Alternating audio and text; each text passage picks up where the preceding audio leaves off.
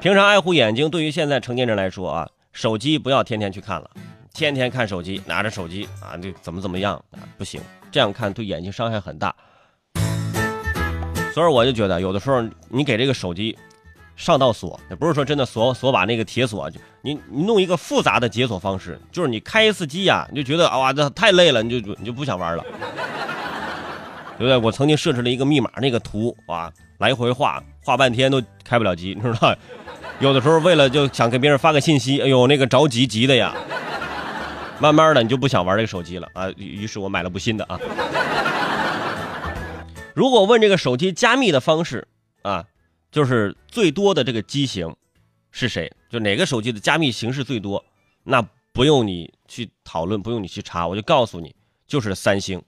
三星手机的解锁方式现在包括了什么虹膜啊、面部识别。指纹、图案，还有那个声音解锁等等等等，三星全都是在在做这些东西。而且现在它它不满足，还不满足。三星公司啊，在韩国现在获得了很多的专利，那现在又申请了一个专利。这个专利呢，是利用掌纹来加密信息，就是你的手掌纹啊，就是加密信息。使用之前，用手机的前置摄像头拍摄你的手掌，来验证你是否是机主本人。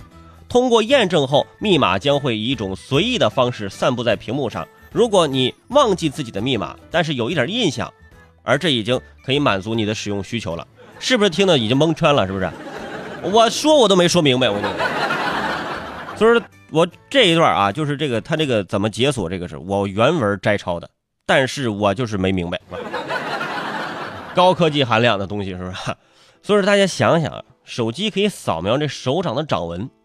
嗯，听起来有一种算命的感觉，对不对？万一手机一拍摄你的掌纹，啊，先生，你这生命线有点长啊，这个，对不对？你这相当于把脉了。但是以三星创新研究的劲头，过几年，我觉得还可能会出现其他的扫描，这个各种的这个呃纹类啊，除了掌纹，对不对？还有鱼尾纹、抬头纹。啊，唇纹啊，都得研发出来。你想想，扫描嘴唇上的这个唇纹，你每次忘记了密码，还得对着手机么么哒。你看，